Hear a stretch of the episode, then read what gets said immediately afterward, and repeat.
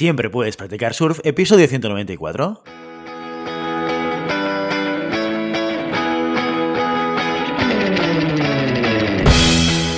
Bienvenido y bienvenida a Siempre puedes practicar surf, el podcast diario sobre recursos humanos.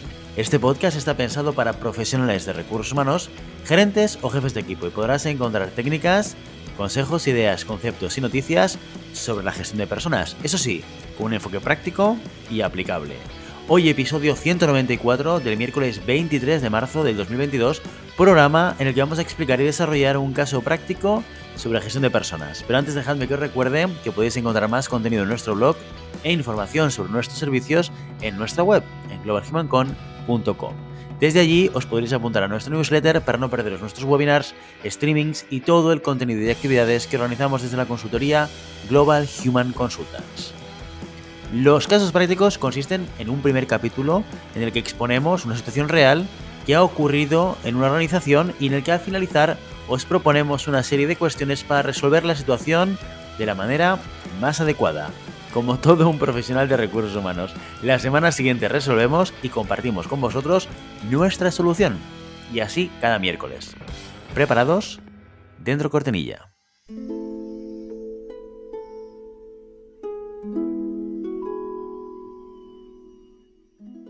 Esta es una historia real.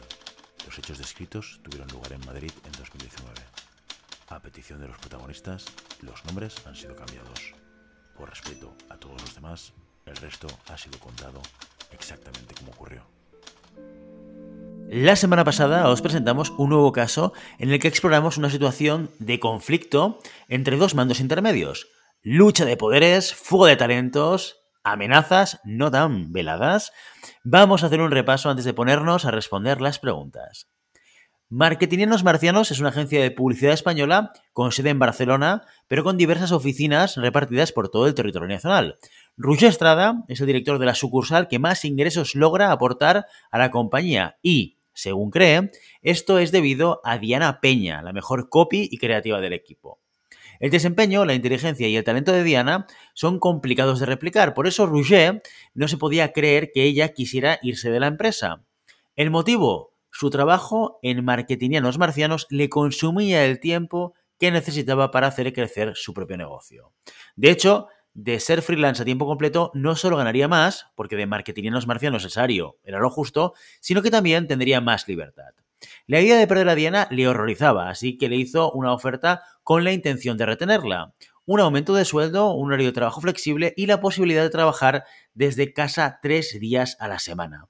Rouget le prometió que con estas nuevas condiciones podría compaginar perfectamente sus dos trabajos sin problemas y además cómodamente. Es más, sería él mismo el encargado de hablar con el Departamento de Recursos Humanos para asegurarse que se cumplía con todo lo acordado. Ante tal afirmación, Diana no tuvo más remedio que ceder y quedarse en marketing en los marcianos. Y dicho y hecho, al día siguiente Rouget fue a hablar con su líder de recursos humanos en su sede, Juana Hernández, para que llevara a cabo todos los procedimientos necesarios para las nuevas condiciones de Diana. Pero, atención sorpresa, Juana se negó en rotundo. Juana le dijo a Rouget que no, entre otras cosas porque las normativas internas de la empresa velan por la equidad e igualdad de todos los trabajadores en el mismo rango.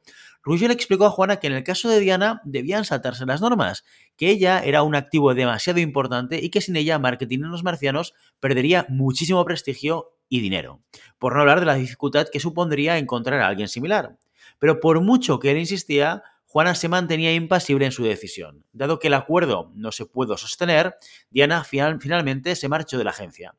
Rouget estaba muy enfadado y responsabilizó a Juana de la marcha de Diana, así que se fue a su despacho y exigió su renuncia. Pero Juana, calmada como siempre, le contestó que no habían razones para renunciar, ella había cumplido con su trabajo. Y además, si Rouget seguía con esa actitud, llamaría a la dirección general de la sede central y lo denunciaría, ya que de todas, lo que estaba consiguiendo Rouget era coaccionarla para que dejara el puesto sin motivo. Las preguntas que os lanzamos fueron, ¿la actuación de Juana Hernández, la responsable de recursos humanos, ha sido la correcta? En segundo lugar, ¿crees que ha habido un conflicto por el liderazgo? Y en tercer lugar, ¿crees que Rouget podría haber aplicado alguna estrategia para retener, fidelizar a Diana sin perjudicar las normativas de la empresa? Pues bien, vamos a intentar resolver estas preguntas. Bueno, antes de nada, eh, compartir con todos vosotros. Este caso, aunque parezca, o a algunos os pueda parecer algo de ciencia ficción, no lo es para nada. Es muy habitual, es muy común encontrar este tipo de circunstancias, este tipo de, bueno, eh, perspectivas diferentes y de peleas internas entre responsables, entre middle management dentro de una organización. Y yo creo que probablemente contra más grande es la organización, más fácil es que se den este tipo de cosas. No, vamos a analizar un poquito más en detalle porque ya os anticipo que desde mi punto de vista lo que nos encontramos en eh, Marketingeros Marcianos está todo mal, todo mal de entrada, todo mal. ¿Eh? Vamos a ver, vamos a analizar eh, cada uno de los agentes o actores en, este caso. En primer lugar, tendríamos, eh, como va vinculada a la pregunta número uno, a Juan Hernández, que es la responsable de recursos humanos. ¿Es correcta su actuación, su decisión, su planteamiento?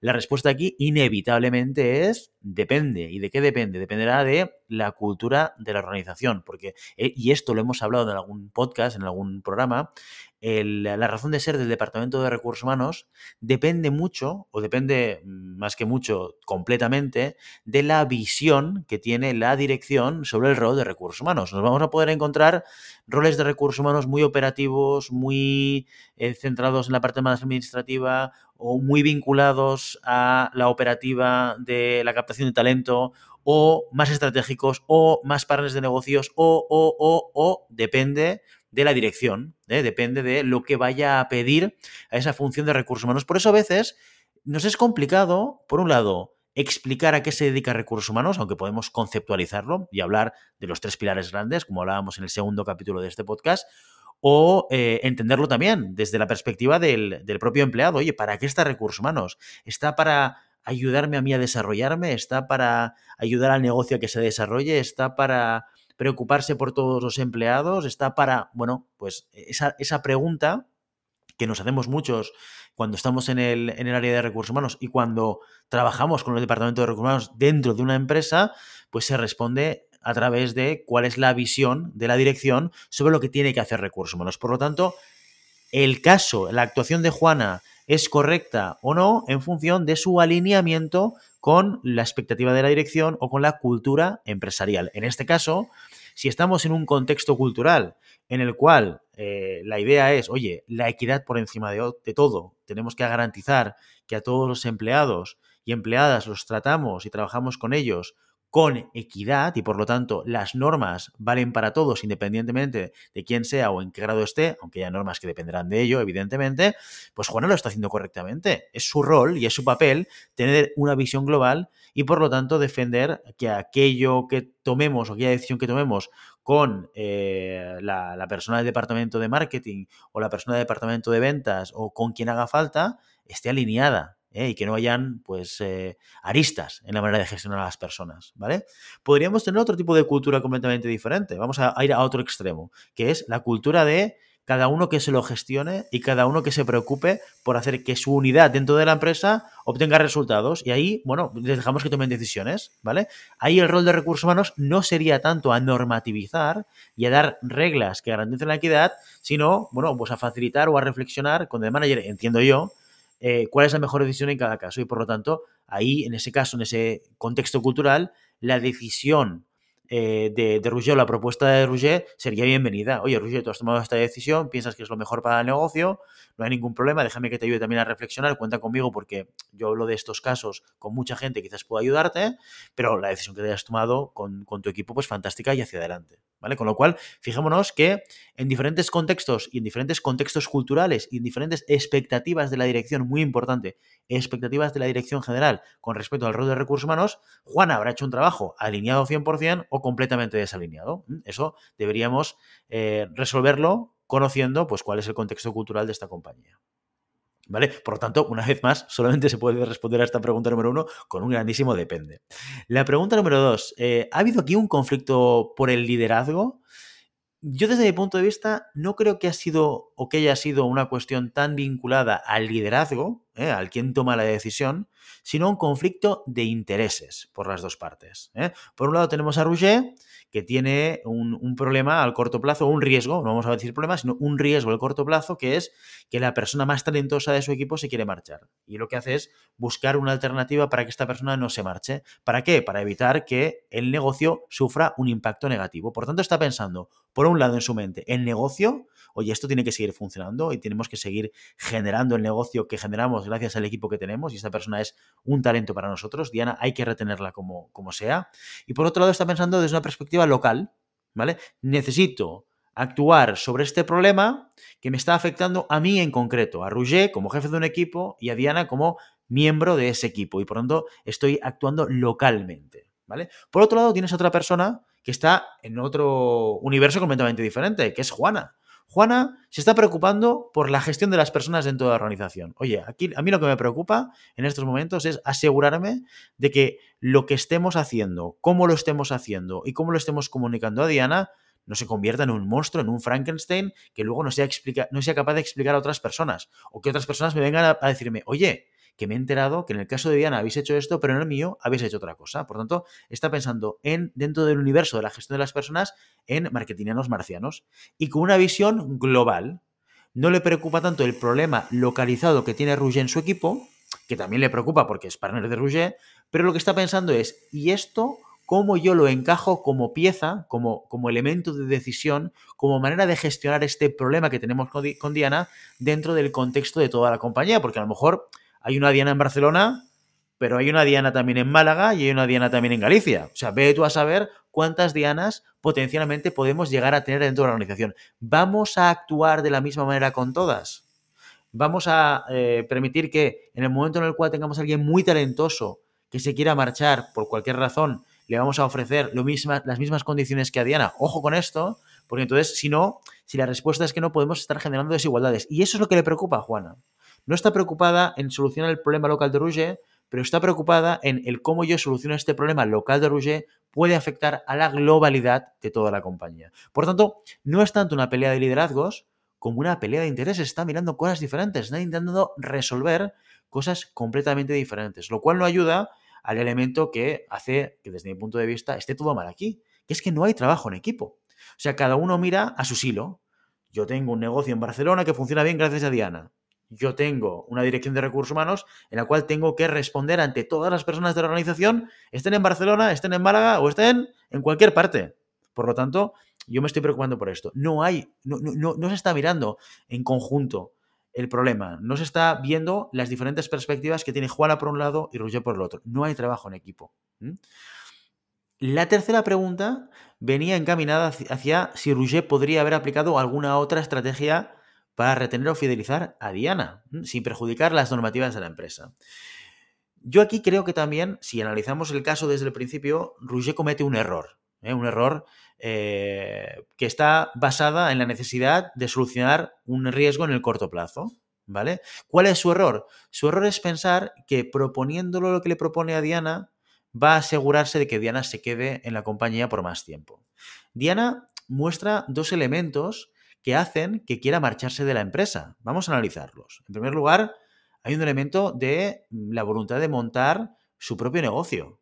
Ella dice, bueno, es que el trabajar en marketing en los marcianos no me permite desarrollar el negocio de freelance que yo quiero que a mí me guste y me hace disfrutar. Por tanto, necesito más tiempo, quiero más tiempo. ¿Vale? Ojo, que esto es muy importante, porque esto es motivación intrínseca. Ella lo que te dice es, yo quiero emprender, yo me gusta emprender ya lo hago como freelance, como autoempleada si quieres, pero esto es, si me dejases elegir, eso es lo que yo elegiría, ¿vale? Si yo convenzo a Diana por algunas otras variables que no sean la motivación intrínseca de quedarse conmigo, ¿qué es lo que va a suceder? Bueno, pues como se utiliza mucho en castellano, la frase pan para hoy, hambre para mañana. Igual la convenzo hoy, pero es que por dentro Diana quiere emprender. ¿Qué es lo que acabará pasando? Lo, que lo más probable es que si acaba aceptando, Diana acabará priorizando su trabajo de freelance porque es el que disfruta y es el que quiere hacer y es el que le gusta hacer. Con lo cual, ahí hemos paliado un problema o lo hemos parcheado, pero no lo hemos ni muchísimo menos solucionado. porque es el que le gusta, porque es el que le motiva a levantarse cada mañana. Por lo tanto, al final, cuando tenga que decidir entre hacer una cosa o la otra, ¿qué es lo que va a hacer? Pues trabajar para los clientes. Adicionalmente, Diana también muestra otra razón por la cual eh, quiere dejar la compañía, que es la parte retributiva. Y dice, yo como freelance, si me dedicase full time, ganaría más dinero del que gano aquí. Y además, el propio caso nos dice, Marketingianos Marcianos tampoco es una compañía que destaque por pagar altos niveles retributivos. ¿vale? Aquí podríamos pensar, oye, ningún problema. O eh, plantear una solución estilo Rouget, oye, pues te concilio, te hago un pequeño incremento y a ver si puedo cubrir tus necesidades y expectativas de esta manera. Ojo que la retribución, aunque yo se la esté solucionando, yo pueda pensar, hombre, imagínate que le hago un incremento retributivo que puede estar al mismo nivel de lo que ganaría como freelance. Podríamos pensar, problema solventado, problema solucionado, retributivamente ya le estoy compensando, ¿vale? Pero el foco de fondo no es tanto retribución, que también probablemente hay un tema de retribución de por medio, pero el problema de fondo es la motivación intrínseca hacia el emprendimiento. No estamos solucionando el problema de Diana. En este caso, ¿qué es lo que podríamos hacer? ¿Qué alternativas pues podría haberse planteado Rouget? Eh? Pues una alternativa podría haber sido la de, oye, pues motivar a Diana efectivamente a ser freelance, ¿por qué no? Vamos a cambiar un poco el chip. ¿Por qué Diana tiene que hacer el trabajo que hace para marketineros marcianos siendo empleada de la compañía? Contratémoslo como freelance. ¿Nos va a salir más caro? Sí. La pregunta es, ¿el talento y los resultados de Diana merecen la inversión económica que deberíamos hacer para que Diana nos ayudase como freelance en el trabajo que tiene que hacer? Esta es la pregunta que nos tenemos que hacer, ¿vale? Por un lado, por lo tanto, yo creo que por un lado, oye, pues motivarla a que ella eh, pueda cubrir sus expectativas profesionales, que no están en la compañía en la que está actualmente. Pero también intentar paliar el efecto de, la marcha de ella a través de un acuerdo en el cual, oye, pues ella siga, pueda seguir colaborando en proyectos puntuales, en momentos donde, donde es, imprescindible, donde nos pueda ayudar más, etcétera, etcétera. Y luego tenemos que hacer, montar un plan B. Necesitamos a una segunda diana dentro de la organización. Parece ser dentro de lo que es el propio caso que no nos han contado que haya un plan de sucesión o que haya identificado a alguien que pueda ocupar el sitio de Diana, pero tenemos que tener la capacidad de poder ir generando pues un poco de cantera, gente que en un momento determinado nos ayude a eh, ocupar una posición, una responsabilidad cuando alguien se marche. Porque, señores, está, señores y señoras, estamos en el siglo XXI y hoy la gente se va de las empresas. ¿Por qué? Porque tienen la motivación de probar cosas diferentes y probar cosas nuevas y cada vez nos vamos a encontrar más con esta circunstancia. El tema de la difidelización y no quiero utilizar la palabra retención, que ya he repetido mucho en este podcast, pero el tema de la fidelización cada vez va a ser un elemento en el cual podremos incidir, pero no 100%. Tenemos que dejar que la gente vuele y que se marche y que pruebe cosas diferentes y, y pruebe cosas nuevas y que cubra sus expectativas. Y es muy difícil que consigamos que esto no suceda. Y a lo mejor esto es peor todavía. Conseguimos que Diana se quede, se quedará contenta un tiempo porque le has incrementado el salario, seguirá dando una serie de resultados, pero poco a poco, ya que puede conciliar y se puede dedicar más tiempo a su negocio, su negocio pues potencialmente puede que vaya creciendo, se, vaya a querer dedicar más, volverá a plantear a la compañía, volverá a plantearle a Rouget, oye, me quiero marchar de marketing a los marcianos. Esto volverá a suceder, es, la tendencia natural. Por lo tanto, probablemente volvamos a tener el mismo problema en el futuro.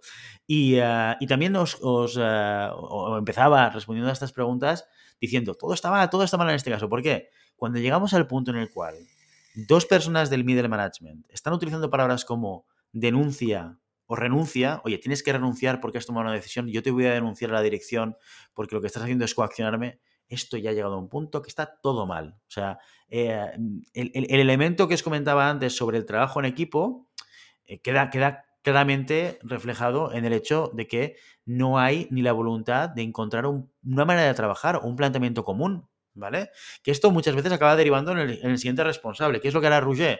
Pues hablará con el director. ¿Y qué es lo que hará Juana? Hablará con el director. Y entonces el director se encontrará ante una situación de conflicto entre dos personas con dos intereses diferentes que han intentado solucionar un problema de maneras diferentes porque estaban mirando problemas diferentes. ¿De acuerdo? Bueno, ahí sí que es verdad que lo que le deberíamos pedir tanto a Juana como a Roger es la capacidad de poder poner las cosas en común, ponerse de acuerdos, de acuerdo, trabajar en equipo, y eso implica a veces tener que renunciar. Pues Roger eh, tendrá que renunciar o podría tener que renunciar a su planteamiento y buscar alguna alternativa. Y Juan a lo mejor tendría que intentar plantearse si esta situación merece la pena o no eh, contarla como una excepción dentro de las normativas internas de la compañía. Que eso dependerá de la cultura, que dependerá de la visión de la dirección, de la expectativa de la dirección, etcétera, etcétera. Pero nunca desde el conflicto, siempre desde el trabajo en equipo. Siempre desde el trabajo en equipo, que es la única manera en la cual, en las cuales las cosas pueden salir bien.